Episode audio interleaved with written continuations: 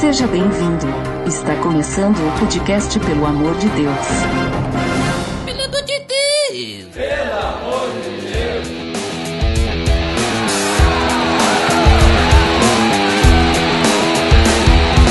Tá no ar! Podcast, pelo amor de Deus, eu sou Ed The Drummer e hoje mais um episódio do crossover sensacional, o crossover mítico, o crossover fantástico sobre Love, Death, Robots. E hoje aqui comigo, representando os Piacast, Mael Spinelli. Aê, eu falei que se eu fizesse mais uma gravação com o Ed, eu ia chamar ele de chefe. Então, oi, chefe. Ó, cuidado que o Abner vai ficar com, com ciúmes, hein, Mael? É, fica não, fica não. Mas aqui também representando as ovelhas elétricas, Eglantosses. Grande Ed, tô aqui tentando assimilar como é que você conseguiu alcançar esse agudo aí na sua voz. Ah, foi muito bom. Ah, anos de técnica, né? Anos de prática. É uma técnica milenar que não vou conseguir elucidar agora, né? Muito pouco tempo. Mas também aqui representando Pupilas em Brasa, Samuel Santos. É isso aí, Samuel aqui falando. E o episódio ganhou muito mais amplitude com a pauta do Ed. ok, são seus olhos, Samuel. Mas estamos aqui hoje, então, como eu falei, para mais um episódio do crossover do Love, Death Robots. E hoje nós falaremos sobre o episódio Ponto Cego, o Blind Spot. Tá beleza, Edson.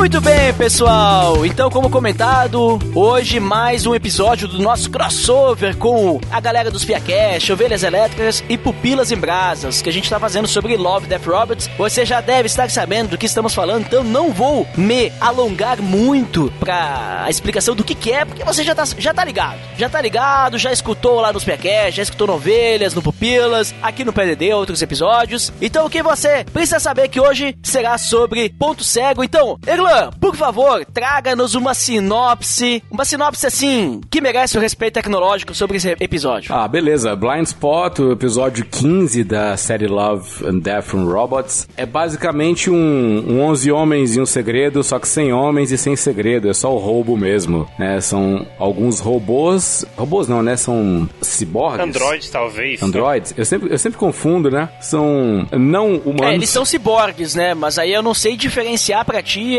o androide de ciborgue, de robô. Olha, eu sei essa definição, mas eu prefiro falar depois da sinopse. Massa. É basicamente um roubo, só que com robôs, né? Então, você pega qualquer filme que tenha o plot roubo, sei lá, roubo nas alturas, 11 Homens um Segredo, Casa de Papel, de Aluguel. qualquer coisinha que esteja na moda, Não, né? temos que citar Velozes e Furiosos, né? Sim. Boa! O, o episódio é basicamente isso: é um roubo performado por. Vamos chamar ele de ciborgues? Isso, ciborgues. Né? Que ele tá mais pra é, ciborgues. Então. Robôs.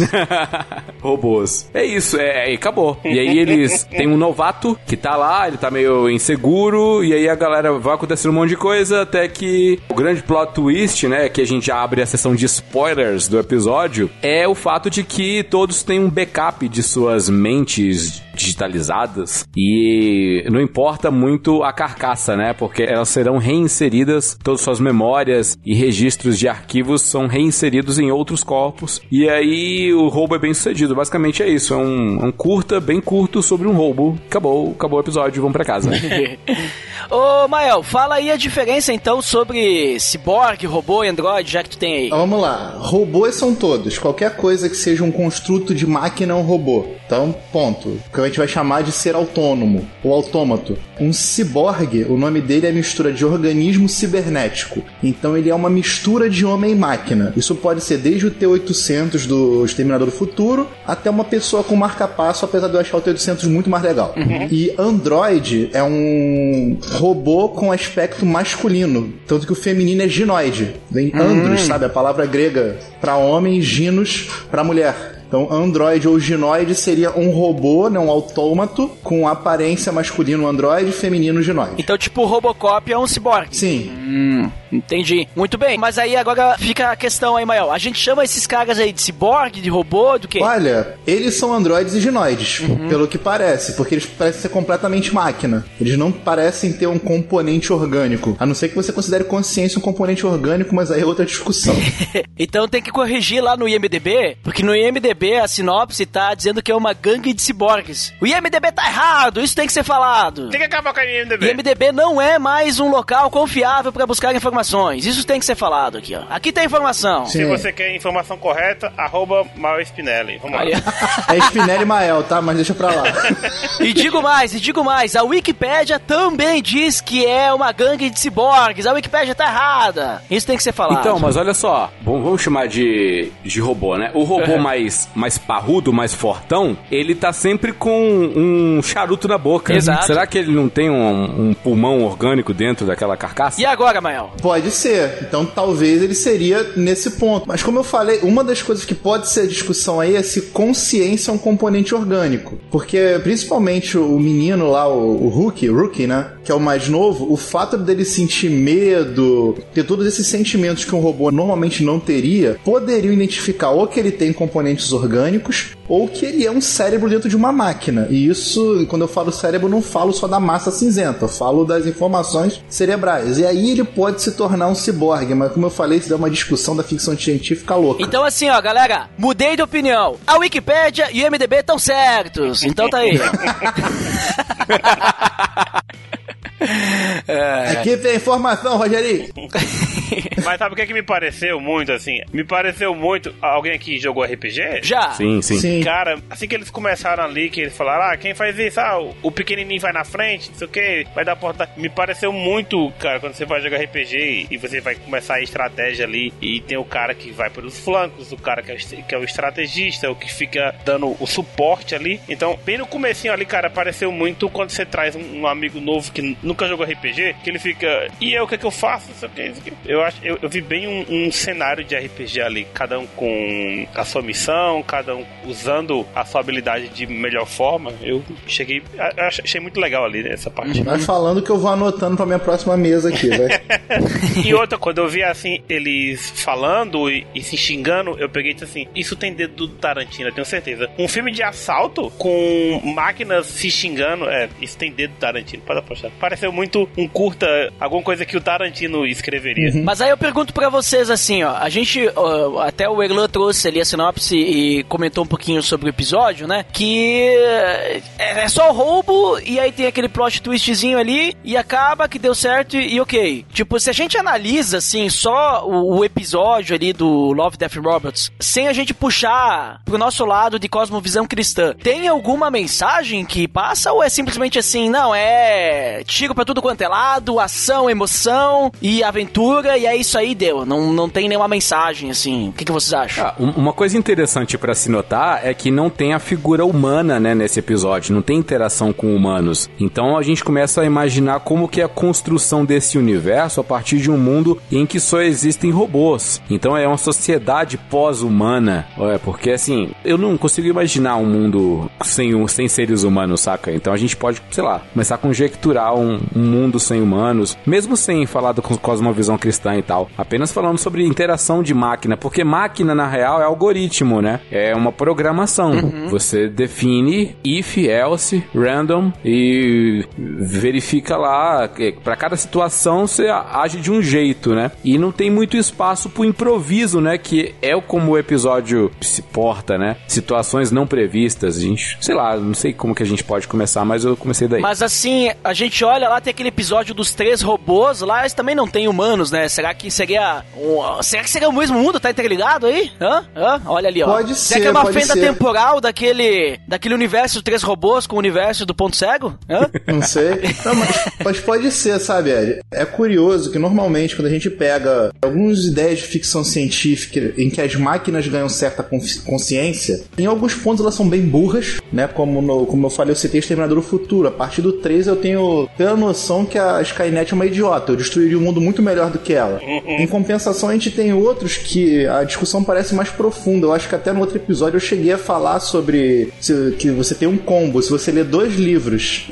né, que é o Neuromancer e o Eu Robô, você assiste Matrix com outros olhos e descobre que na verdade as máquinas são os heróis. O que acontece? Nesse mundo que parece ser sem humanos, as máquinas de alguma forma suplantaram os seres humanos e se tornaram a nova versão deles. Talvez daí que eles têm toda essa personalidade, esse caso do, do cara do grandalhão fumar charuto, pode ser simplesmente uma característica que eles assimilaram dos humanos. Mas daí até entender a consciência deles, como até mesmo no caso do, do garoto novo, né, que nem tava esperando que tinha um backup dele para caso ele morresse, é o que mostra que eles estão bem diferentes da gente, mas ainda tem alguma personalidade, alguma coisa neles, ainda tem o sentido de preservação, que é algo humano. Mas tem outra coisa também que o, o cara lá do charuto tem dos humanos. Ele tem o adesivo Eu Freio para Animais. Porque você viu lá que tudo começou Ah, ele desviando do, do, do ratinho lá, né? Uhum. Só esse evento do frear pro ratinho lembra muito a história do jogo Enslaved, onde os,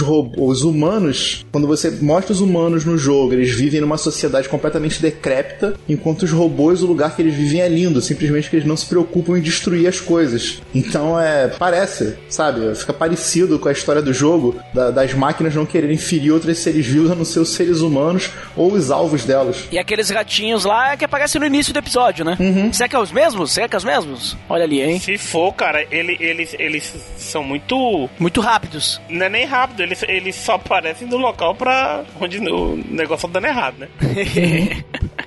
Mas deixa eu perguntar pra vocês, ô Eglan, tu tinha comentado naquele episódio do Três Robôs que era Aham. interessante observar que nessa série Love, Death and Robots, né, observar nos episódios a aparição, né, desses três pontos, Love, Death and Robots, né, amor, a morte e robôs. Aqui a gente percebe claramente, né, a parte dos robôs, a gente tem os robôs ali, Aham. a questão da morte também, a questão que alguns robôs morrem e tal, e também essa questão do plot twist de eles terem um backup. E a parte do amor, assim, tu consegue ver ali se aparece alguma coisa, só pra a gente ver se realmente tá batendo ali? Olha, tem um tipo de amor fraterno, né? Porque a equipe Aham. age numa sinergia e um apoiando o outro, um se importando com o outro, sentindo aquela morte ou pseudomorte que ocorre no episódio, com a destruição, o, sa- o auto-sacrifício que ocorre, e, as- e os robôs realmente se importam uns com os outros. Acho que dá pra forçar um pouquinho e chamar de amor ou de empatia ou de qualquer coisa, qualquer sentimento humano ali transposto pro,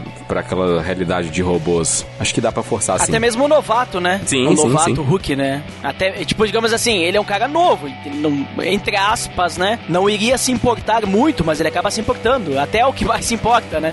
Ah, Ele tem muito cara de que os caras estavam assim conversando. E aí, tá na hora lá do assalto? Já tá na hora. Vamos levar o moleque ali? Vamos... Ah, vamos levar ele, cara. Porque ele meio que, se fosse pra dizer assim, ele é essencial, não é tanto, né, cara? Acho que qualquer um, do, do- qualquer um dos três poderia talvez ter feito o trabalho dele. ah, mas ele que sobreviveu no final, né?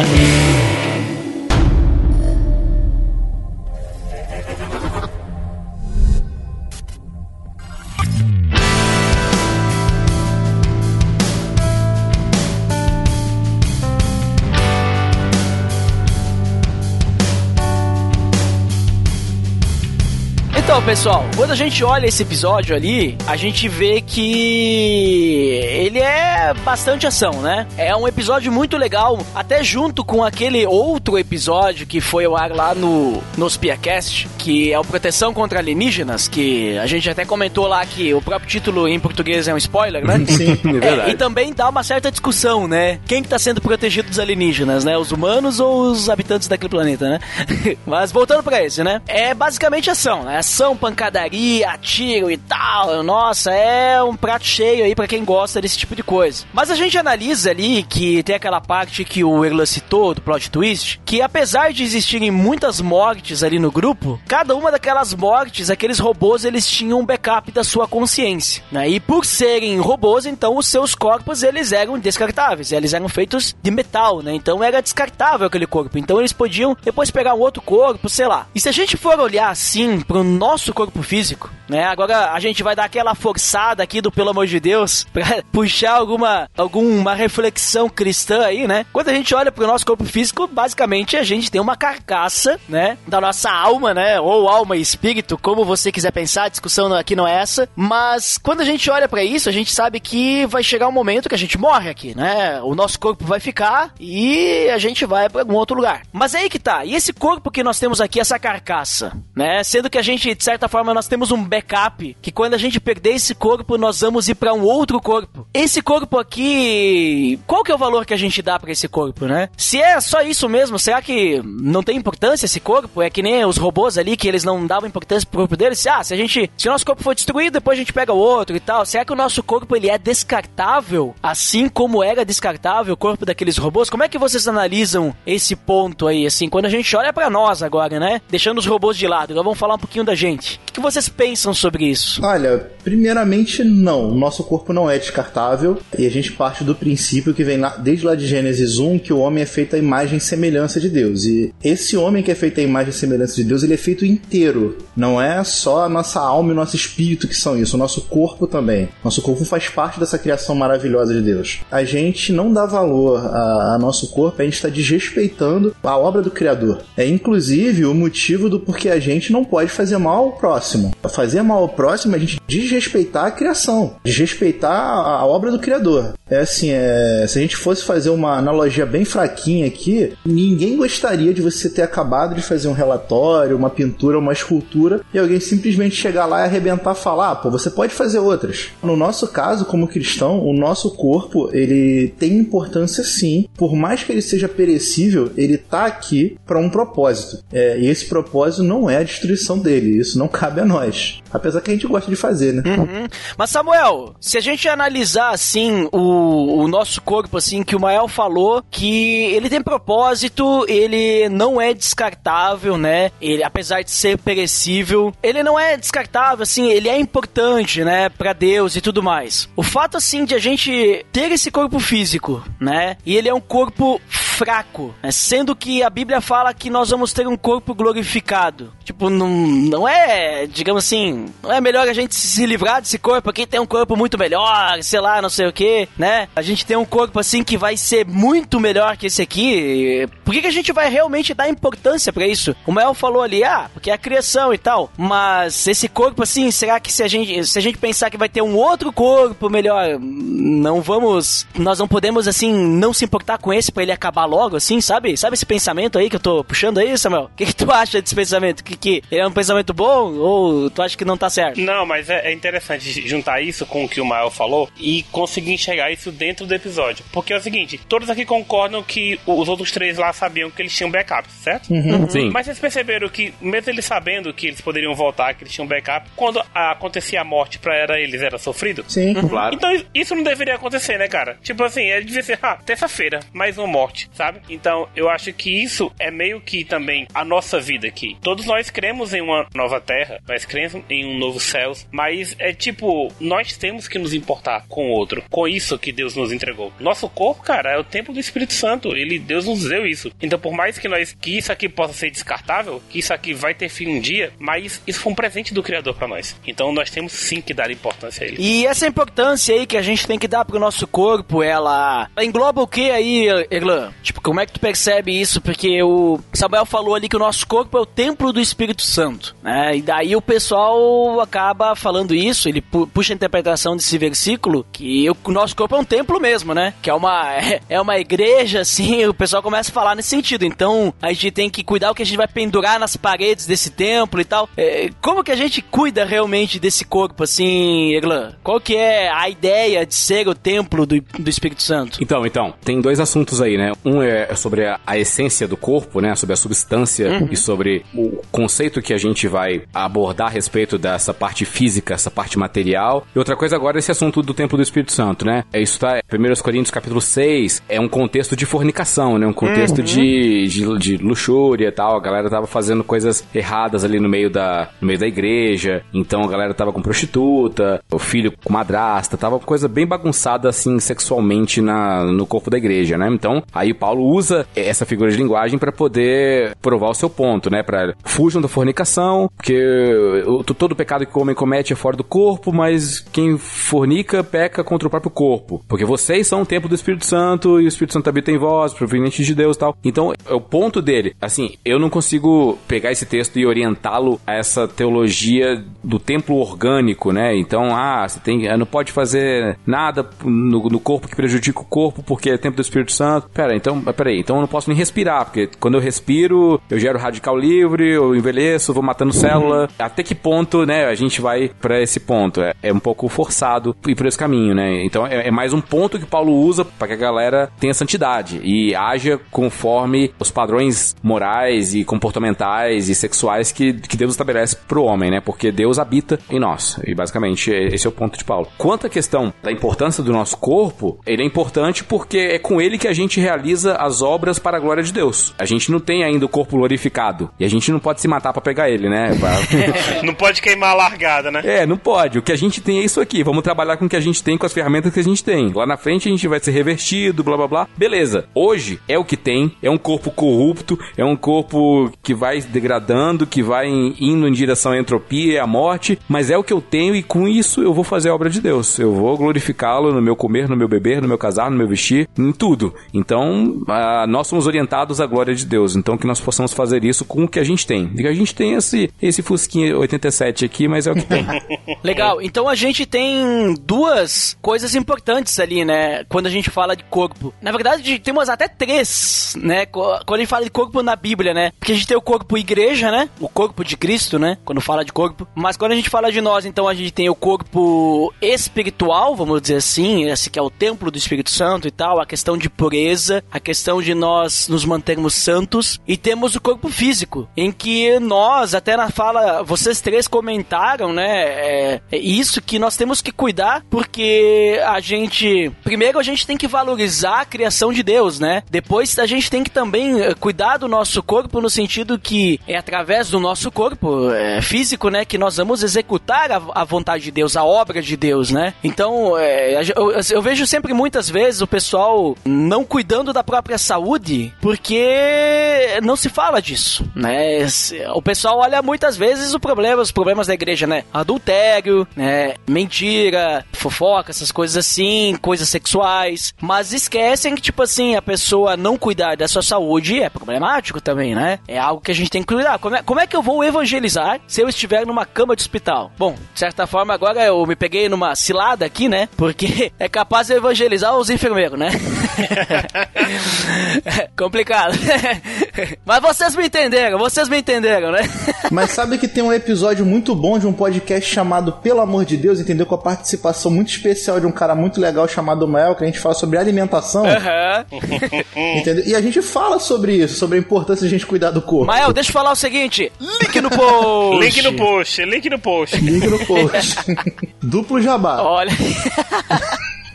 Mas galera, eu não sei se vocês conseguem relacionar essa questão de que, beleza, até achei interessante, acho que foi o Samuel que falou, de que não era fácil, né, o robô lá morrer, né? Perder a sua vida. Por mais que ele tinha o backup, não era fácil ele morrer. Claro, a gente tem que cuidar do nosso corpo, ele não é descartável como era o corpo do robô. E também a gente não tem que pensar no sentido de que, que nem o robô, né? Ah, agora eu vou buscar um corpo melhor, então eu vou destruir esse aqui rápido pra mim pegar o melhor, né? Também não é essa a ideia. Quando a gente fala sobre ser descartável, vem muito de uma cosmovisão minha, bem particular. Eu, por exemplo, não entendo que a Bíblia fala de um novo corpo, mas de um corpo renovado, sobre uma redenção completa. Talvez isso venha muito daquela minha veia pentecostal, que a gente fala inclusive de converter nossas emoções, né? Ao contrário do pessoal que prefere esconder as emoções, mas eu acredito nisso, inclusive pro corpo. No livro de Hebreus, né, quando fala que Abraão tinha fé ao ponto que ele poderia degolar Isaac que Deus o, traria Isaac vivo com ele, eu li uma vez que existia uma tradução bíblica antiga que falava que Abraão acreditava que Deus poderia trazer Isaac de volta das cinzas. Então, assim, é, quando eu falo da ressurreição daquele grande dia, eu entendo que é uma ressurreição muito maior do que a gente estaria acostumado, ao ponto de que assim, o nosso corpo, mesmo completamente destruído, Deus poderia trazer de volta dessa maneira perfeita como ele foi originalmente feito para ser, desde lá do princípio, entendeu? Uhum, uhum. É só para fazer esse contraponto com a série que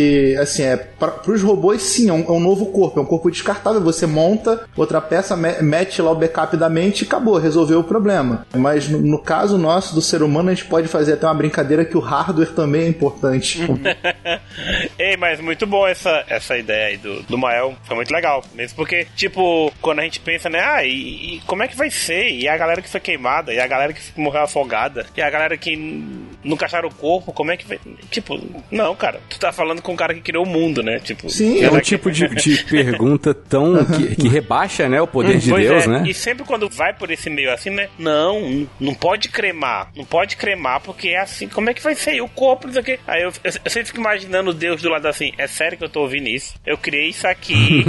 tem todo aqui, vocês estão. E vocês estão debatendo. É isso mesmo, gente. Sabe? No Simpsons, né, tem uma piada que ocorre, né? Que o Bart pergunta se alguém perder a perna, se a perna fica esperando no céu.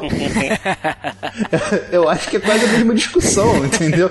Você falar assim, ah, pô, a pessoa, a pessoa perdeu os membros. Pô, então os membros espirituais dela agora estão esperando ela lá no céu pro resto do corpo chegar. Eu fico, ué, tipo, tipo, eu imagino a mesma coisa. Deus olhando e falando, sério que estão discutindo isso? Minha gente, tanta gente precisando de amor, vocês estão perdendo tempo com isso mesmo. Vocês, vocês pararam uma tarde toda para falar sobre isso.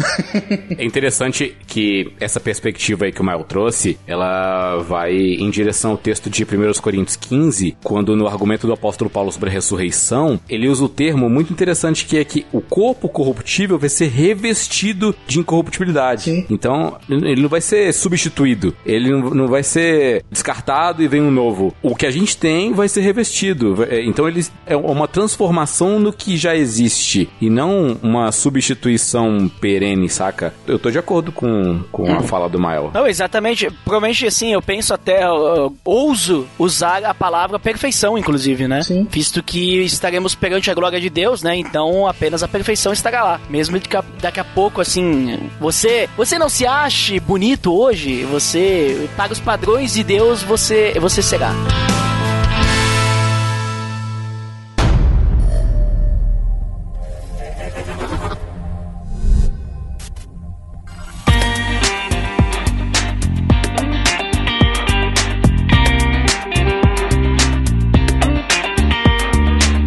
Bem, pessoal. Considerações finais, então, só o que a gente finalmente considera sobre esse papo aí que a gente teve, esse breve papo, como é de praxe aqui da, do nosso crossover, da série do crossover. Primeiramente, Samuel Santos, o que, que você finalmente considera? Eu considero, cara, que qualquer conversa faz qualquer coisa ficar interessante. Porque eu vi esse episódio e disse, tá, como é que vai ser essa gravação? Mas, cara, é sempre. Por isso que é sempre bom, né, bicho? Você estar no meio de pessoas às vezes diferentes e tão inteligentes, né? Que as coisas ganham uma amplitude maior. E, cara, essa é a minha dica. Se você acha que uma coisa não é tão grande assim, junto com seus amigos, pega um café, ou chá, ou água, ou não sei, e vá conversar, que vai sair muitas loucuras. Show de bola, Samuel. Muito obrigado aí por estar conosco, por nos dar o ar da sua graça para conversar. E me sigam no Instagram. Qual que é o teu Instagram aí? Bote aí, arroba o Samuel Santos 7. Link no post pra você seguir Samuel Santos no Instagram. E agora, Eglatosses, suas considerações finais. Bom, pra começar, Ed the Drummer, te considero pacas. O que dizer dessa pessoa, né? Que mal conheço. Essa é a minha consideração final. Não, tô brincando. É, esse episódio é legal pra caramba, principalmente nessa perspectiva aí que o Samuel trouxe, de que é na comunhão que a gente renova nossas perspectivas, nosso prisma, nosso modo de ver o mundo, né? É na troca de ideias. A gente tá, a gente tá fechado aqui nesse mundinho, ou pelo menos na nossa própria visão de como as coisas são, e a gente às vezes despreza ou não valoriza o que a gente tem. E aí, quando a gente tá em, reunido, amigos nos fazem lembrar que a vida tem mais de uma nuance. Então, eu fiz uma meta reflexão aqui, né? Uma reflexão sobre a reflexão. Então, eu acho que o que a gente pode tirar desse episódio é, é que viver é muito bom e o pós-vida vai ser melhor ainda. Show de bola! Erlan. Muito obrigado também por estar conosco com sua voz aveludada, uma voz inoxidável, ou seja, que tem brilho. São seus, são seus ouvidos. ah, muito bom. Miles Spinelli, suas considerações finais. Eu vou unir a minha voz com, com os amigos aqui. É muito legal a gente realmente parar para conversar sobre esses assuntos. Eu adicionaria, né, ao comentário do Samuel que ao invés de um café, se você quiser caminhar, você vira Cosmo Peripatético. Isso. né? Porque O cara é filósofo mesmo, o cara é filósofo Boa, mesmo. boa, boa. agora que eu já disse o que significa essa palavra em outro episódio, eu vou, agora eu já posso usar com mais tranquilidade, né? Com certeza. É. E outra que, uma coisa que eu bato muito na tecla, que o que a gente citou agora, é exatamente sobre essa nossa união, cara. Essa nossa união como cristãos. Hoje pela manhã, na escola dominical, eu até comentei que tem uma gravura que eu simplesmente detesto quando as pessoas põem, que é aquela famosa imagem que é um peixinho no aquário do lado de um peixinho no mar. Aí Eles colocam um peixinho no aquário dizendo assim, com religião, e o peixinho no mar dizendo assim, com Deus. Eu falo que eu olho para aquilo e fico com raiva, porque aquele peixe ele tá sozinho na imensidão, ele não tá com Deus. Deus ele chama a gente para ser cardume, cara. E detalhe, um cardume plural, um cardume diferente. Isso ocorre desde a época de Adão, quando ele chama Adão para ser, chama Adão e Eva para serem uma família, ele chama Abraão para ser uma família, ele chama Noé para ser uma família, e em Cristo ele faz todos os filhos dele. Então assim, que essa união que a gente tá tendo aqui agora possa se espalhar cada vez mais. E realmente, quando a gente discute assim com pensamentos diferentes, pessoas diferentes, a gente engrandece muito mais. Então assim, é uma dica, inclusive fuja das pessoas que querem te prender na sua bolha. Abra os seus olhos para ver que o mundo ele é muito mais diversificado do que você imagina e que você pode ver muito mais coisa olhando sob essa nova lente. Muito bom, muito obrigado, Mael, também por suas palavras elogiáveis, palavras, né, helicopterizadas aí e também, né, por deixar todo o seu sua sapiência tunada. E eu também quero encerrar para finalizar, né, com minhas considerações finais. Eu vou fugir um pouquinho aí da linha que vocês estão falando aí, só para não ficar muito repetitivo, mas eu queria dizer o seguinte que no passado assim, eu pensava assim, quando morria uma pessoa cristã, né? Porque sim, a gente tem que valorizar a vida, mas quando o fim da vida vem pra alguém, a gente tem que aceitar, né? E eu pensava assim, ah, a gente não tem mais a pessoa aqui conosco, ok, vamos ficar tristes, mas ok, né? Fazer o quê? Acontece, agora a pessoa tá num lugar melhor, né? Só que aí, eh, diante desse, desse episódio aí, refletindo um pouco mais, eu percebi que até mesmo os robôs ali, que de certa forma eles são robôs, e meio que eles sabem que o outro, não, não o novato, né? Mas os outros, eles sabem que o outro tem um backup e que pode vir a aparecer novamente, eles lamentam a morte do outro, sendo que a destruição do, do corpo do outro, né? Sendo que eles sabem que não, não será, digamos assim, definitivo, né? E eles lamentam. E aí eu parei pra pensar assim, pô, a gente tem que valorizar a vida, tem que valorizar as pessoas que estão aqui, mas a gente tem que lamentar quando a pessoa não está aqui conosco, mesmo que a gente saiba que lá no final nós nos veremos, sei lá, não sei como é que vai ser, também não importa muito, a gente tem que viver o aqui, né, pra evangelizar e propagar a mensagem de Deus, mas a gente tem que se lamentar mesmo, tem que ficar triste,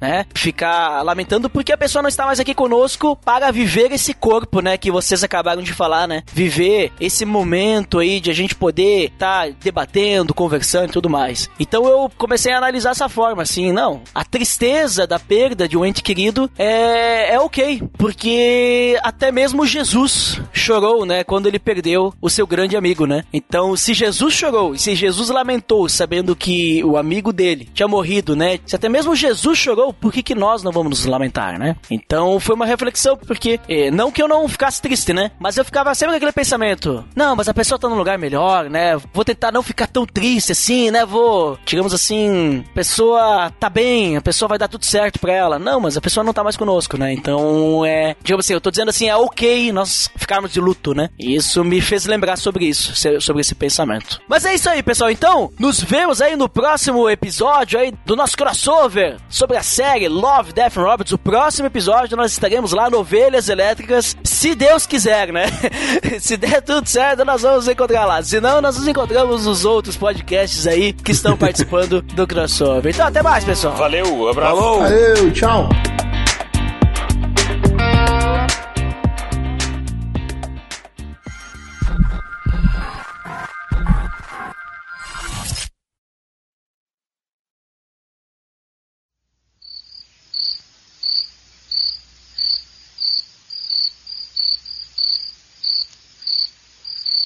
Música Deixa eu só comentar um negócio pra encerrar, sabe? Aquele ratinho lá, o coelhinho, sei lá, o bichinho lá que ele aparece no início, depois o cara desvia, né? Pra não, não bater nele, não atropelar ele, acontece todo, todos os negócios depois. No final, ele é tão rápido que ele chega lá onde aconteceu todo o desastre, morreu todo mundo lá, que tem a cabeça lá do, do cara do charuto, que inclusive desviou dele, pra dar um chute na cabeça do cara. Olha E só. aí toma um choque. Ele toma um choque. E olha só a situação aí, né? Ou seja, não dá pra confiar nesses bichanos aí, né? Tem que acabar com os ratos. É, eu acho que o- a mensagem total do episódio é em cima disso daí, ó. Não é nem dos backups, dos corpos que a gente tava conversando, é sobre que no episódio dos três robôs, os gatos eles dominam, e nesse episódio aí, os seres vivos que vão sobreviver vai ser esses bichinhos aí que vão dominar tudo. Esse aí. Ou é uma fenda temporal que fez com que ele viajasse E rápido. no final vai ter uma grande guerra com os gatos, esses ratos aí, e os alienígenas lá do Proteção do Alienígena. Isso, exatamente. E o cachorro lá do lixão, lá, de Feidrich. Sim. Ele vai fazer parte de um dos exércitos aí. E, e, eles, e o legal desse ratinho é que ele usa o teletransporte através de uma fenda temporal para andar tão rápido, inclusive atravessar aquela ponte que foi explodida para poder chegar lá no túnel. E você não vê ovelhas, mas é, tem eletricidade lá. Né? É. é.